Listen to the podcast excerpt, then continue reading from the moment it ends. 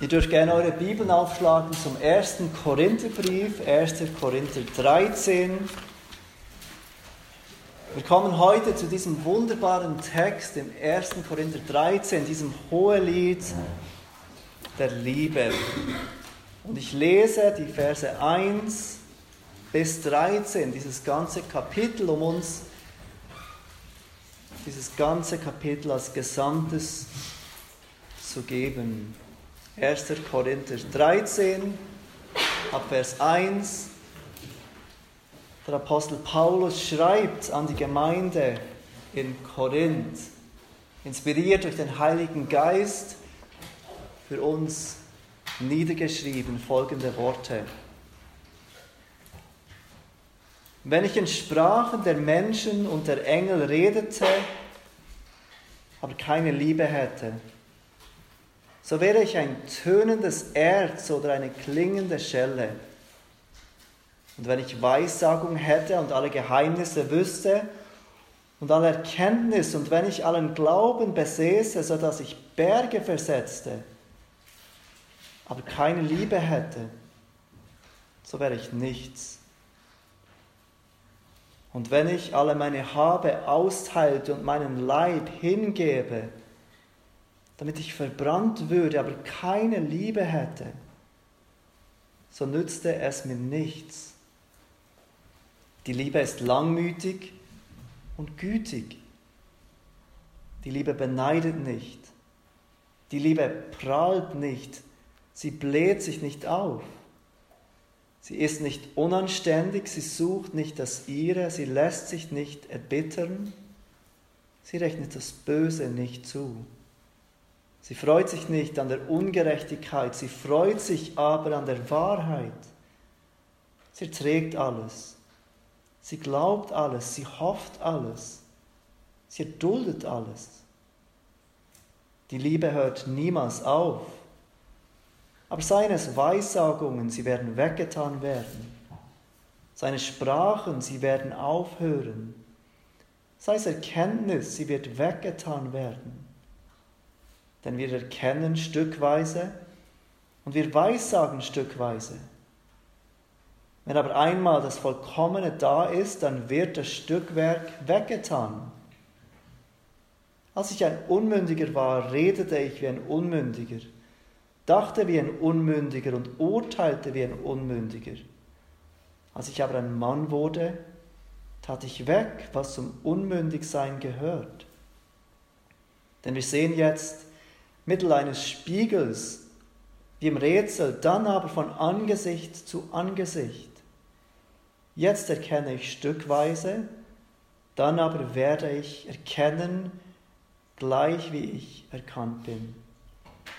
Nun aber bleiben Glaube, Hoffnung, Liebe, diese drei.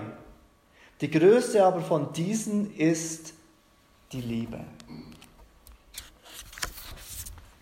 Im Kapitel 13 fängt Paulus an, diesen weit vortrefflicheren Weg zu beschreiben, den er am Ende von Kapitel 12 erwähnt hat. Und es ist dieser Weg der Liebe. Wie wir sehen werden, sagt Paulus damit nicht, dass diese Geistesgaben, diese vom Geist gewirrten Gaben innerhalb der Gemeinde im Gegensatz zur Liebe stehen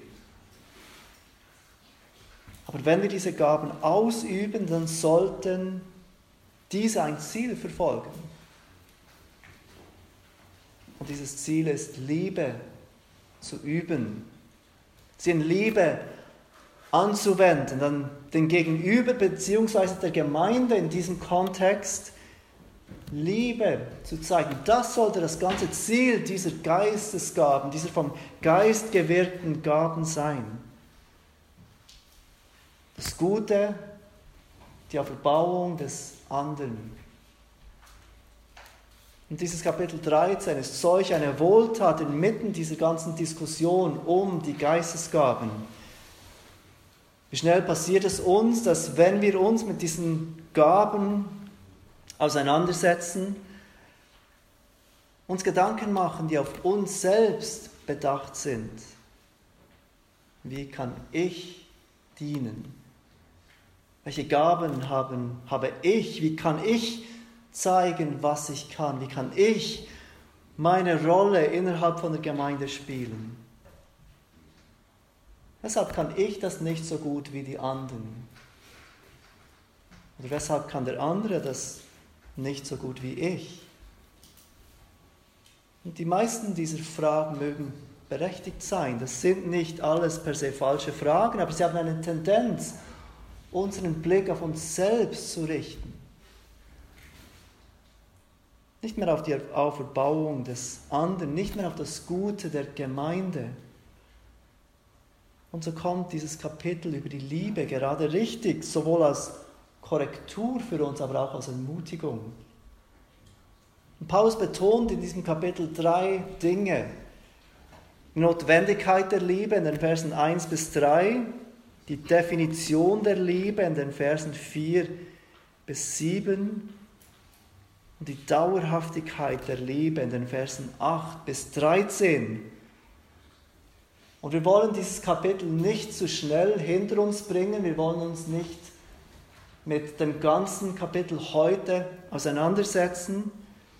Wir werden uns heute Morgen nur auf die ersten drei Verse konzentrieren, also die Verse 1 bis 3, wo Paulus diese Notwendigkeit der Liebe betont. In dieser ganzen Diskussion um die Geistesgaben, die Notwendigkeit der Liebe. Nach dem Gemeindewochenende, nächste Woche werden wir weg sein, nach dem Gemeindewochenende, so Gott will, werden wir die Definition der Liebe sehen, die Verse 4 bis 7. Und dann nach unseren Ferien, am ersten Sonntag im Oktober, werden wir den letzten Teil dieser, dieses Themas, dieses Kapitels anschauen, die Dauerhaftigkeit der Liebe, Verse 8 bis 13. Wir werden also eine Weile Zeit haben, uns Gedanken darüber zu machen, über dieses Kapitel. Die Notwendigkeit der Liebe, die Definition der Liebe, und die Dauerhaftigkeit der Liebe. Der Titel heute Morgen für die Predigt ist also die Notwendigkeit der Liebe.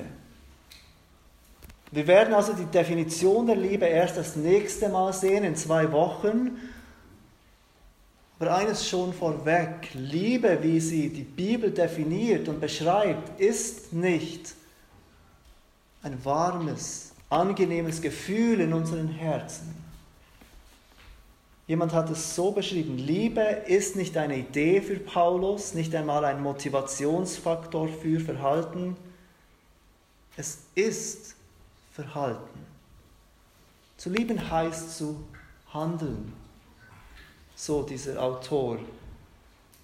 Aber zuerst zu diesem ersten Teil, die Notwendigkeit der Liebe. Eigentlich sollte es uns nicht überraschen, dass Paulus hier anfängt, diese Notwendigkeit zu beschreiben, zu beschreiben, dass es notwendig ist für uns Christen, Liebe zu üben. Sollte uns nicht überraschen, dass die Bibel die Liebe als zentral ansieht im Leben eines Christens. Denn erstens ist Gott beschrieben mit dem Wort Liebe. Liebe beschreibt, wie Gott ist. Und ich möchte euch bitten, zum 1. Johannes 4, 16 zu gehen. Und ich denke, dass dieser Vers den meisten von euch vertraut ist. 1. Johannes 4, 16, dort wird Gott mit diesen Worten beschrieben.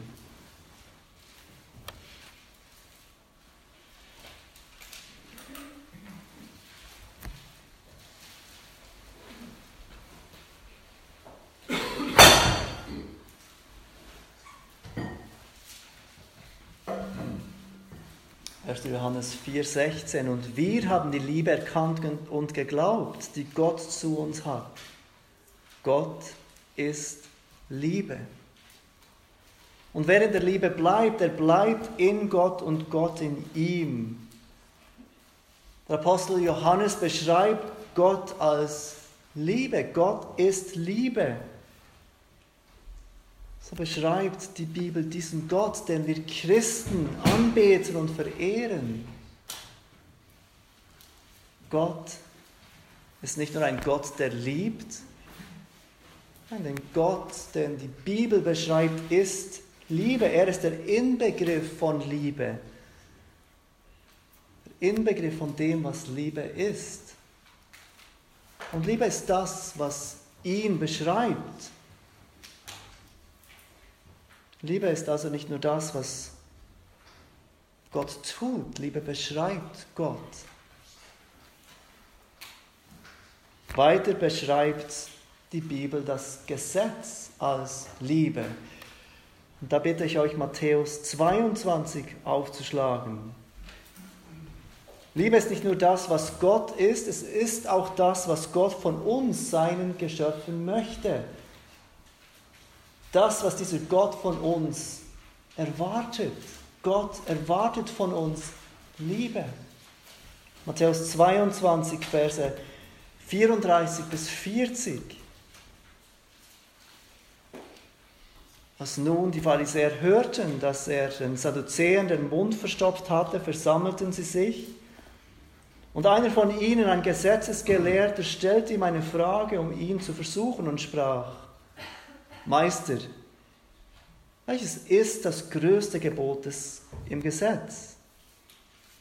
Und Jesus sprach zu ihm, du sollst den Herrn, deinen Gott lieben mit deinem ganzen Herzen und mit deiner ganzen Seele und mit deinem ganzen Denken. Das ist das erste und größte Gebot. Und das zweite ist ihm vergleichbar.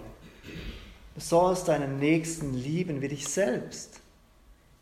An diesen zwei Geboten hängen das ganze Gesetz und die Propheten. Seht ihr, wie die Bibel nicht nur beschreibt, dass Gott Liebe ist, auch das, was er von uns möchte. Sein Gesetz wird zusammengefasst mit dem Wort Liebe. Liebe zu Gott, Liebe zu unserem Nächsten. Die Gebote Gottes, also Gottes offenbarter Wille für uns Menschen, lassen sich zusammenfassen mit Liebe. Liebe für deinen Gott mit deinem ganzen Herzen, deiner ganzen Seele, deinem ganzen Denken und Liebe für deinen Nächsten wie dich selbst. Aber nicht nur das. Liebe beschreibt Gott, Liebe beschreibt Gottes Gesetz und Liebe beschreibt Gottes Kinder. Und da bitte ich euch kurz zu Johannes 13 zu gehen und wir kommen dann gleich zurück zum 1. Korinther 13. In Johannes 13 ist Jesus mit seinen Jüngern zusammen, er wäscht ihnen die Füße, er nimmt mit ihnen dieses Passamal ein. Das ist kurz vor seiner Festnahme und seiner Kreuzigung. Und er gibt seinen Jüngern, und er nennt sie dort in diesem Kapitel Kinder, meine Kinder, ein neues Gebot. Johannes 13, die Versen 34 und 35. Ein neues Gebot gebe ich euch, dass ihr einander lieben sollt, damit, wie ich euch geliebt habe, auch ihr einander liebt. Daran wird jedermann erkennen, dass ihr meine Jünger seid, wenn ihr Liebe untereinander habt. Seht ihr, was das Merkmal der Jünger ist? Nicht nur wird Gott als Liebe beschrieben, sein Gesetz mit Liebe zusammengefasst, auch seine Kinder, seine Jünger, sein Volk soll durch die Liebe erkannt werden durch die Liebe zueinander. Aber später im Johannesevangelium, Kapitel 15, spricht Jesus erneut von diesem Gebot der Liebe. Johannes 15, Vers 12. Das ist mein Gebot, dass ihr einander liebt, gleich wie ich euch geliebt habe. Jesus gebietet seinen Jüngern nicht nur einander zu lieben, sondern einander so zu lieben, wie Jesus sie geliebt hat. gleich wie ich euch geliebt habe. In Vers 17 im gleichen Kapitel, Johannes 15, sagt Jesus erneut, das gebiete ich euch, dass ihr einander liebt. Der Apostel Johannes hat uns nicht nur dieses Evangelium zurückgelassen, sondern auch die drei Johannesbriefe. Wir haben einen Text heute Morgen schon gelesen im ersten Johannes. Und dieser Apostel verstand die Botschaft von Jesus, dass es zentral ist für die Jünger von Jesus, für die, die ihm nachfolgen, zu lieben. Und auch in seinen Briefen betont Johannes dieses Gebot der Liebe. 1. Johannes 3, Vers 11, denn das ist die Botschaft, die ihr von Anfang an gehört habt, dass wir einander lieben sollen. Das ist die Botschaft, die ihr von Anfang an gehört habt. Das, was ihr immer wieder hört, seit dem Anfang, dass ihr einander lieben sollt. Und nur ein paar Verse weiter, Vers 14 von 1. Johannes 3, sagt Johannes, dass die Liebe ein Merkmal ist, ein notwendiges Merkmal für Christen. Wir wissen, dass wir aus dem Tod zum Leben gelangt sind, denn wir lieben die Brüder.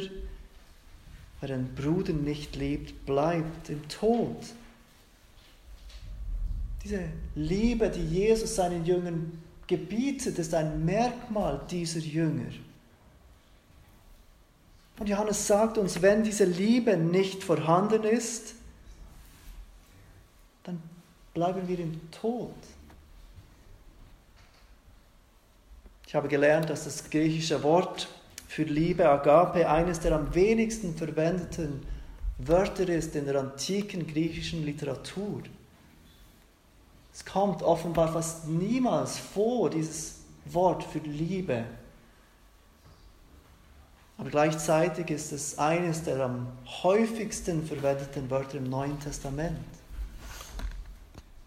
Es zeigt uns, welcher Schwerpunkt das Neue Testament im Leben dieser Jünger gesetzt hat, dass sie ihrem Herrn nachfolgen, indem sie einander lieben.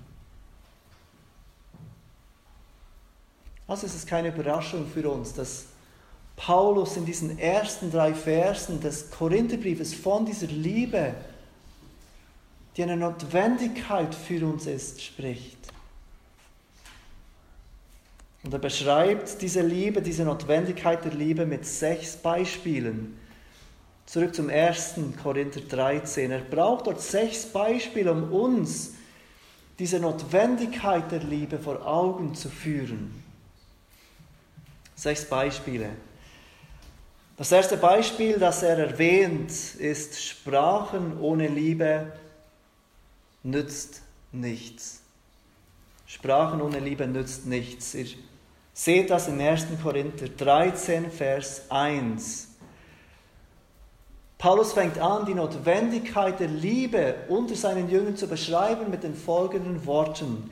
Wenn ich in Sprachen der Menschen und der Engel redete, aber keine Liebe hätte, so wäre ich ein tönendes Erz oder eine klingende Schelle. Im Zusammenhang wird klar, dass Paulus hier Sprachen der Menschen auf die Gabe des Sprachenredens bezieht. Er hat diese Gabe in Kapitel 12 im vorgehenden Kapitel schon dreimal erwähnt, zweimal innerhalb einer Liste von Geistesgaben und immer hat er sie zuletzt aufgeführt, diese Gabe. Es war diese Gabe, die die Christen in Korinth so hoch achteten und überbetont. Diese Gabe, die sie dachten, müssen wir haben, müssen alle haben, damit wir zeigen können, wie geistlich wir sind. In welch enge Beziehung wir stehen zu Gott. Und obwohl er sie bisher immer zuletzt aufführt, führt er sie jetzt gleich als erstes auf. Um den Korinthern vor Augen zu führen, diese Gabe, die ihr so eifrig haben möchtet, bringt euch überhaupt nichts, wenn sie nicht in Liebe angewandt wird. Wenn ich noch so viel in Sprachen sprechen würde, gewirkt durch den Heiligen Geist, sagt Paulus. Und wenn ich sogar in Sprachen der Engel reden würde, aber keine Liebe hätte, so nützt es nichts. Paulus lehrt hier übrigens nicht, dass er oder andere tatsächlich in Sprachen der Engel reden konnten. Wenn wir diesen Vers, diesen ersten Vers mit dem Vers 2 vergleichen, wo er sagt, wenn ich alle Geheimnisse wüsste, dann wird deutlich, dass Paulus hier eine Übertreibung braucht, dass er übertreibt, um seinen Punkt zu betonen. Auch wenn ich in den unbekanntesten Sprachen reden würde, auch wenn ich in den erhabensten Sprachen sprechen würde, Sprachen, die im Himmel gesprochen werden, aber keine Liebe hätte, dann wäre mein Sprechen kein erhabenes Sprechen mehr. Es wäre wie tönendes Erz oder eine klingende Schelle. Das, was bei uns übersetzt wird mit tönendes Erz, bedeutet wörtlich ein Echo, das von einem gewölbten Metall kommt. Ein Metall, das gebraucht wurde, um etwas lauter zu machen, ein antikes Megafon. Und er beschreibt ein Echo, das kommt von diesem gewölbten Metall. Aber es ist kein schöner Ton, es ist kein kontrollierter Ton. Es ist ein unangenehmer, lauter Ton, der kommt von diesem gewölbten Metall. Auch wenn ich in diesen wunderschönen Sprachen des Himmels sprechen würde, ohne Liebe, dann wäre es dieser unangenehme Ton, der kommt durch dieses Echo von diesem gewölbten Metall. Der zweite Begriff, eine klingende Schelle, bei uns so überschrieben in der Schlachterversion, beschreibt ein metallenes Becken. Und man würde diese metallenen Becken gegeneinander schlagen, um diesen schrillen Ton zu erzeugen. Das Verb, das Paulus braucht in Verbindung mit diesem metallenen Becken, beschreibt ein lautes Heulen oder ein lautes Geschrei, wie jemand, der in Trauer ist, der jemand Liebes verloren hat und schreit, unkontrolliert schreit.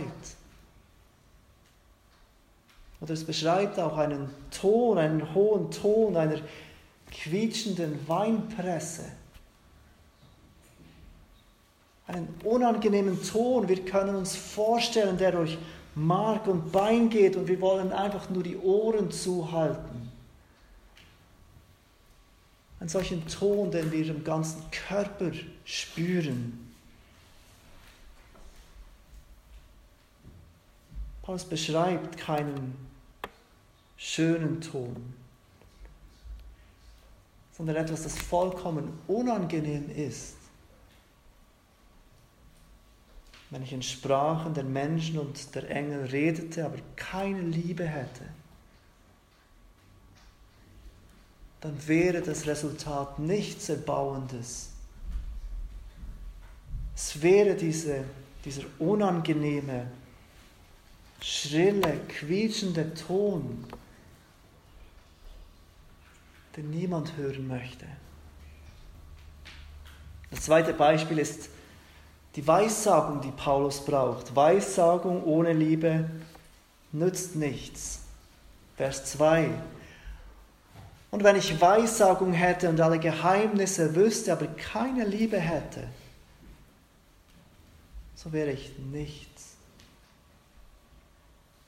Das griechische Wort für Geheimnisse, Mysterion, wir verstehen diesen Begriff, stammt von einem Wort, das bedeutet, den Mund zu verschließen.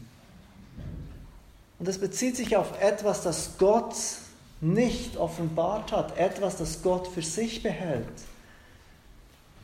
In der Bibel wird es oft gebraucht für etwas, das im Alten Testament verschlossen ist und im Neuen Testament offenbart wird.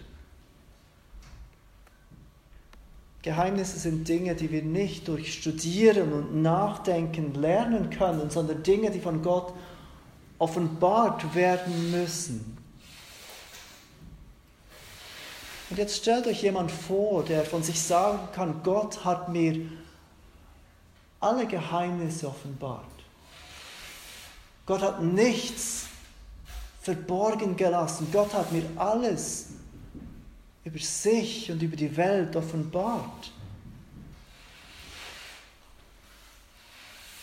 Was für eine beeindruckende Person dies wäre, wenn das natürlich wirklich stimmen würde. Und wie gesagt, Paulus braucht hier wieder eine Übertreibung, denn wir wissen, dass Erkenntnis Stückwerk ist.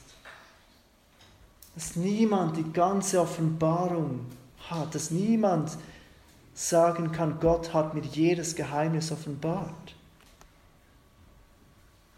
Paulus beschreibt, dass wenn es so wäre, wenn jemand tatsächlich von sich sagen könnte, Gott hat mir alles offenbart, wenn ich jede Weissagung, jede Prophetie hätte, wenn ich alle Geheimnisse wüsste, aber keine Liebe hätte, dann wäre ich nichts. Das dritte Beispiel, das Paulus braucht, ist die Erkenntnis. Erkenntnis ohne Liebe nützt nichts. Paulus beschreibt dies als nächstes im Vers 2. Wenn ich alle Erkenntnis hätte, aber keine Liebe, so wäre ich nichts. Wir wissen von den Korinthern, dieser Gemeinde, mit der wir schon eine Weile unterwegs sind, dass sie Erkenntnis hochachteten. Ganz am Anfang des Briefes, erstes Kapitel, Vers 4 und 5, schreibt Paulus, ich danke meinem Gott alle Zeit euretwegen für die Gnade Gottes, die euch in Christus Jesus gegeben ist, dass ihr in allem reich gemacht worden seid in ihm, in allem Wort und aller Erkenntnis. Diese Gemeinde war eine Gemeinde, die viel Erkenntnis hatte. Die gesegnet war mit Erkenntnis, die gesegnet war mit Wissen über Gottes Wahrheit. Und Erkenntnis oder Wissen über Gott ist enorm wichtig. Wir können diesen Gott nicht anbeten, wenn wir nichts über ihn wissen. Es ist gut, wenn wir die Bibel studieren, wenn wir uns Gedanken machen über diesen Gott, wenn wir theologisch reichhaltige und gute Bücher lesen, um zu lernen, wer dieser Gott ist.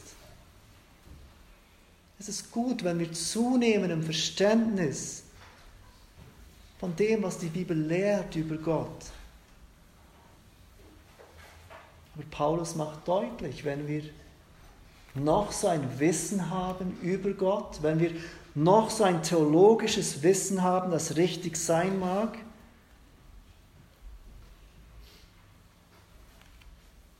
wenn wir keine Liebe haben, so sind wir nichts. All diese Erkenntnis, all diese richtige und gute Theologie ohne Liebe bringt nichts.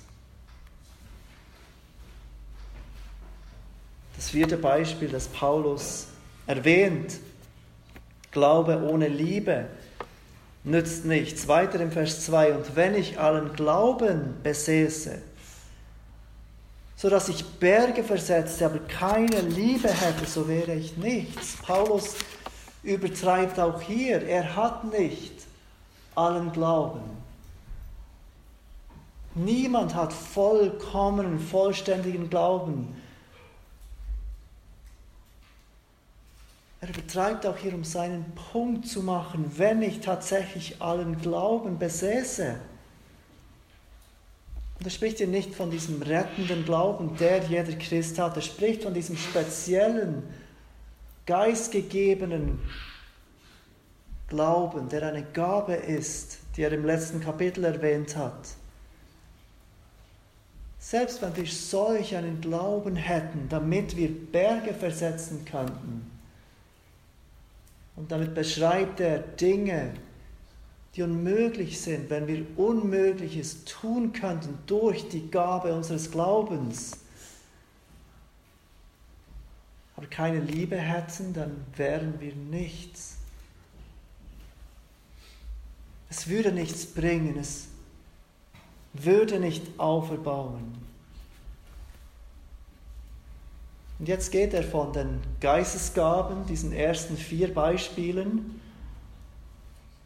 zu den Taten, die völlig hingegebene Christen auszeichnen. Also die Sprachen nützen nichts ohne Liebe, die Weissagung nützt nichts ohne Liebe, die Kenntnis ohne Liebe nützt nichts. Glaube ohne Liebe nützt nichts. Aber wir können auch noch so hingebungsvoll leben als Christen. Ohne Liebe nützt es nichts.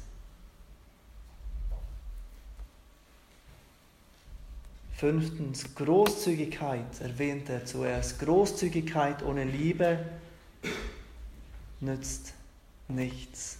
Vers 3.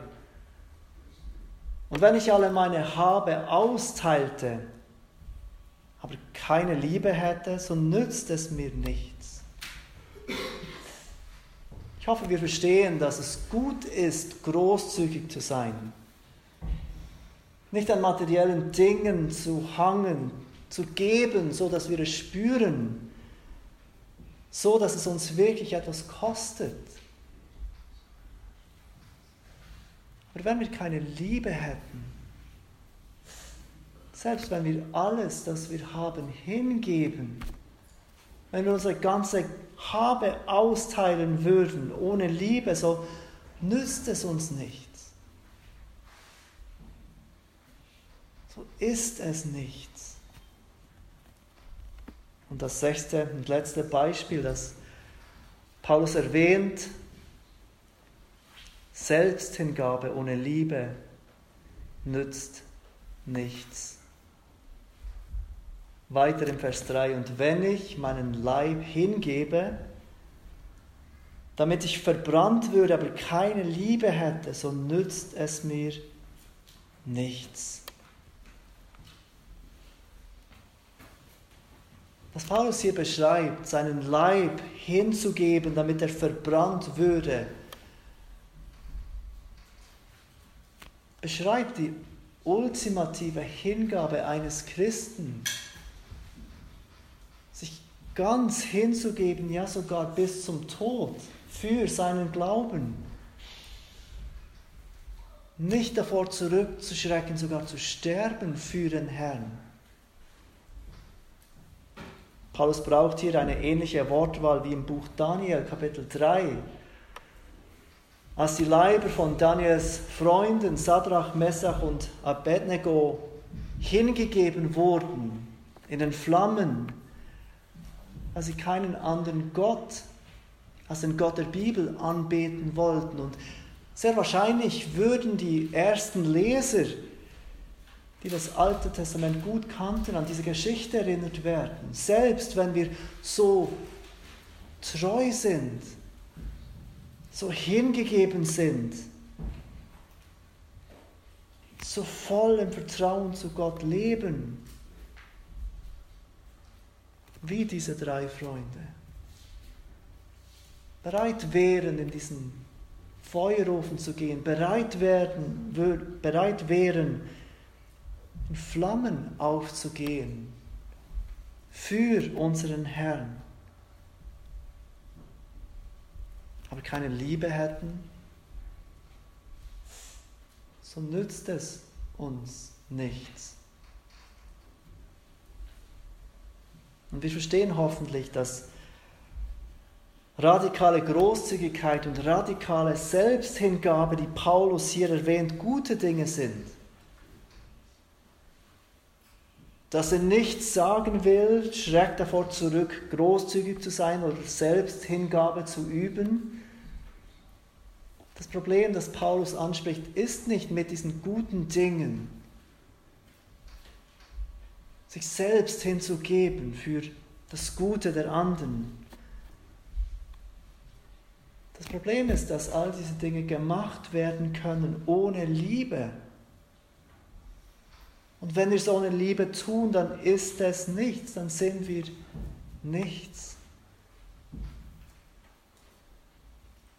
Erkennt ihr die Notwendigkeit der Liebe, die Paulus uns hier vor Augen führt anhand dieser Beispiele?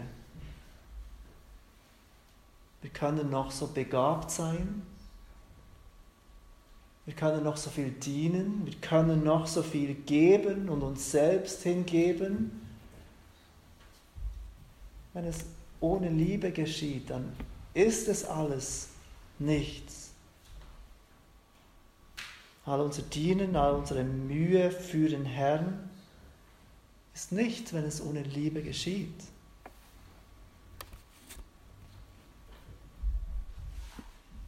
Erkennt ihr diese Notwendigkeit der Liebe? Und wenn ihr sie erkennt, dann geht es euch wahrscheinlich ähnlich wie mir. Ihr merkt, es ist gar nicht so einfach, alles in Liebe zu tun. Es ist gar nicht so einfach, diese Dinge plötzlich zu tun, weil sie erwartet werden oder weil wir uns Dinge erhoffen von anderen oder weil wir Eindruck machen wollen. Es ist nicht einfach so zu lieben, wie Paulus uns hier vor Augen führt. Jedenfalls nicht so zu lieben, wie er im nächsten Teil beschreibt, wie er und die Bibel die Liebe beschreibt. So zu lieben, wie Jesus liebt, das ist nicht einfach. Und während diese ganze Diskussion um die Gaben des Geistes eine Tendenz haben, dass wir auf uns selbst schauen und uns selbst sehen wollen in diesem Dienen, in diesen Gaben, hat diese Erinnerung an die Notwendigkeit der Liebe, diese heilsame Wirkung von uns wegzuschauen, weil wir merken, wir lieben ja gar nicht so, wie Paulus es hier für notwendig erklärt.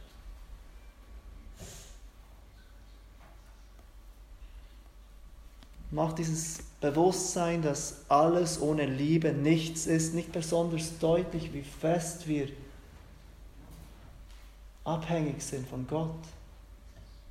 Der diese Liebe in uns wirkt, denn diese Liebe können wir nicht erzwingen und erarbeiten. Wir können unsere Gaben einsetzen, wir können aufopferungsvoll leben, aber um all diese Dinge in Liebe zu tun, brauchen wir Gottes Hilfe. Zu jeder Zeit. Wir können das nicht ohne Gottes Wirken in unseren Herzen. Und so zeigt uns diese Notwendigkeit der Liebe, unsere tiefe Abhängigkeit von Gottes Wirken in unseren Herzen. Denn so schnell geht es wieder um uns selbst, so schnell verlieren wir wieder die anderen aus den Augen. Und wie kommen wir zu dieser Liebe, wenn wir merken, dass sie nicht da ist? Ich möchte drei Dinge sagen, die ich denke helfen uns in diesem Kampf für diese Liebe, denn es ist wirklich ein Kampf, den wir Christen täglich kämpfen, dass wir lieben, wie Gott liebt, dass wir lieben, wie Christus liebt. Wie kommen wir zu dieser Liebe? Und ich möchte uns kurz drei Dinge geben, die uns helfen zu lieben, wie Jesus liebt. Das erste ist, wir erinnern uns an den Grund, weshalb Jesus kam. Wir erinnern uns an den Grund, weshalb Jesus kam. Jesus kam nicht, weil wir alle so tolle Leute sind, die Gott von sich aus lieben, die sich von sich aus nach diesem Gott sehnen. Und er kam nicht, weil wir so tolle Leute sind, nach denen sich Gott sehnt, mit diesen tollen Leuten zu leben in Ewigkeit. Wenn Jesus kam, weil er unsere Not sah, weil er sah, dass wir nicht liebevolle Leute sind weil wir von Natur aus nicht liebenswertige Leute sind, weil wir Rebellen sind, eigensinnig sind, eigensüchtig sind, weil wir sehr wohl bereit sind zu lieben, solange wir etwas zurückerhalten. Aber was, wenn wir kritisiert werden? Was, wenn wir abgelehnt werden? Was, wenn wir hinterfragt werden? Was, wenn dieser Gott, der uns zu seiner Ehre geschaffen hat, sagen will, wie wir leben sollen, wenn er uns in Frage stellt? Dann zeigt sich, was in unseren Herzen ist.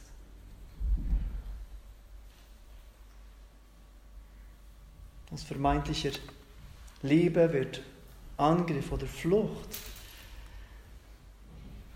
Und Gott sah unsere Not. Und der Gott, der wirklich Liebe ist, kommt zu uns Menschen. Selbst als Mensch liebt Gott den Vater mit seinem ganzen Herzen, liebt seinen Nächsten wie sich selbst. Immer und ohne Ausnahme. Und obwohl wir Menschen diesem Gott, diesem fleischgewordenen Gott mit Lieblosigkeit begegnen, gibt er sein Leben hin für alle, die einmal ihre Lieblosigkeit erkennen würden und im Vertrauen zu ihm kommen würden. 1. Johannes 4, Vers 19 macht dies so deutlich, wir lieben ihn. Nicht, weil wir von Natur aus lieben, nicht, weil wir von Natur aus liebenswürdig sind, weil wir lieben ihn, weil er uns zuerst geliebt hat. Das ist Gottes Liebe, an die wir uns erinnern müssen, die in uns diese Liebe zu ihm und zum Nächsten bewirkt. Das ist diese Liebe Gottes offenbar gemacht in all diesen guten Gaben, die er uns gibt. Aber am deutlichsten in dem Geben seines Sohnes am Kreuz, an die wir uns ständig erinnern müssen, damit wir lieben. Römer 5, 8, Gott aber beweist seine Liebe zu uns dadurch, dass Christus für uns gestorben ist, als wir noch Sünder waren. Das Erste, was wir tun können, wenn wir merken, wir lieben nicht, ist uns zu erinnern an Gottes Liebe zu uns, die nicht aufgrund unserer Liebe kommt, sondern allein aus Grund, aufgrund seiner Liebe. Das Zweite, was wir tun können, ist das, was wir immer tun sollten, wenn uns der Heilige Geist Sünde offenbart. Und Lieblosigkeit ist Sünde. Wir verzweifeln nicht ab unserer Sünde, wir versuchen nicht unsere Sünde zu verstecken, wir versuchen nicht unsere Sünde zu entschuldigen, wir bekennen unsere Sünde. Herr, vergib mir, dass ich lieblos bin. Hilf mir zu lieben, wie du liebst. Und wir vertrauen neu auf das Versprechen, dass wir, wenn wir unsere Sünde bekennen, er treu ist und gerecht ist und uns vergibt und reinigt von jeder Ungerechtigkeit. Und das Dritte, was wir tun können, wenn wir erkennen, dass wir angewiesen sind auf Gottes Gnade und Hilfe, dass wir lieben können, wie er uns auffordert zu lieben. Wenden wir im Hebräerbrief, Kapitel 10, Vers 24 und 25. Und es ist dies, wir umgeben uns mit anderen Christen, damit wir uns gegenseitig anspornen zu Liebe und guten Werken. Und oft fokussieren wir uns auf die guten Werke in diesem Text. Aber der Schreiber des Hebräerbriefes sagt genauso, dass wir uns gegenseitig anspornen sollen zur Liebe. Und wir verlassen und versäumen unsere Zusammenkünfte nicht, Vers 25 sondern wir kommen zusammen und wir helfen einander und spornen uns gegenseitig an zu dieser Liebe, die Paulus beschreibt als diese Notwendigkeit. Ohne die Liebe sind wir nichts. Lass uns beten miteinander.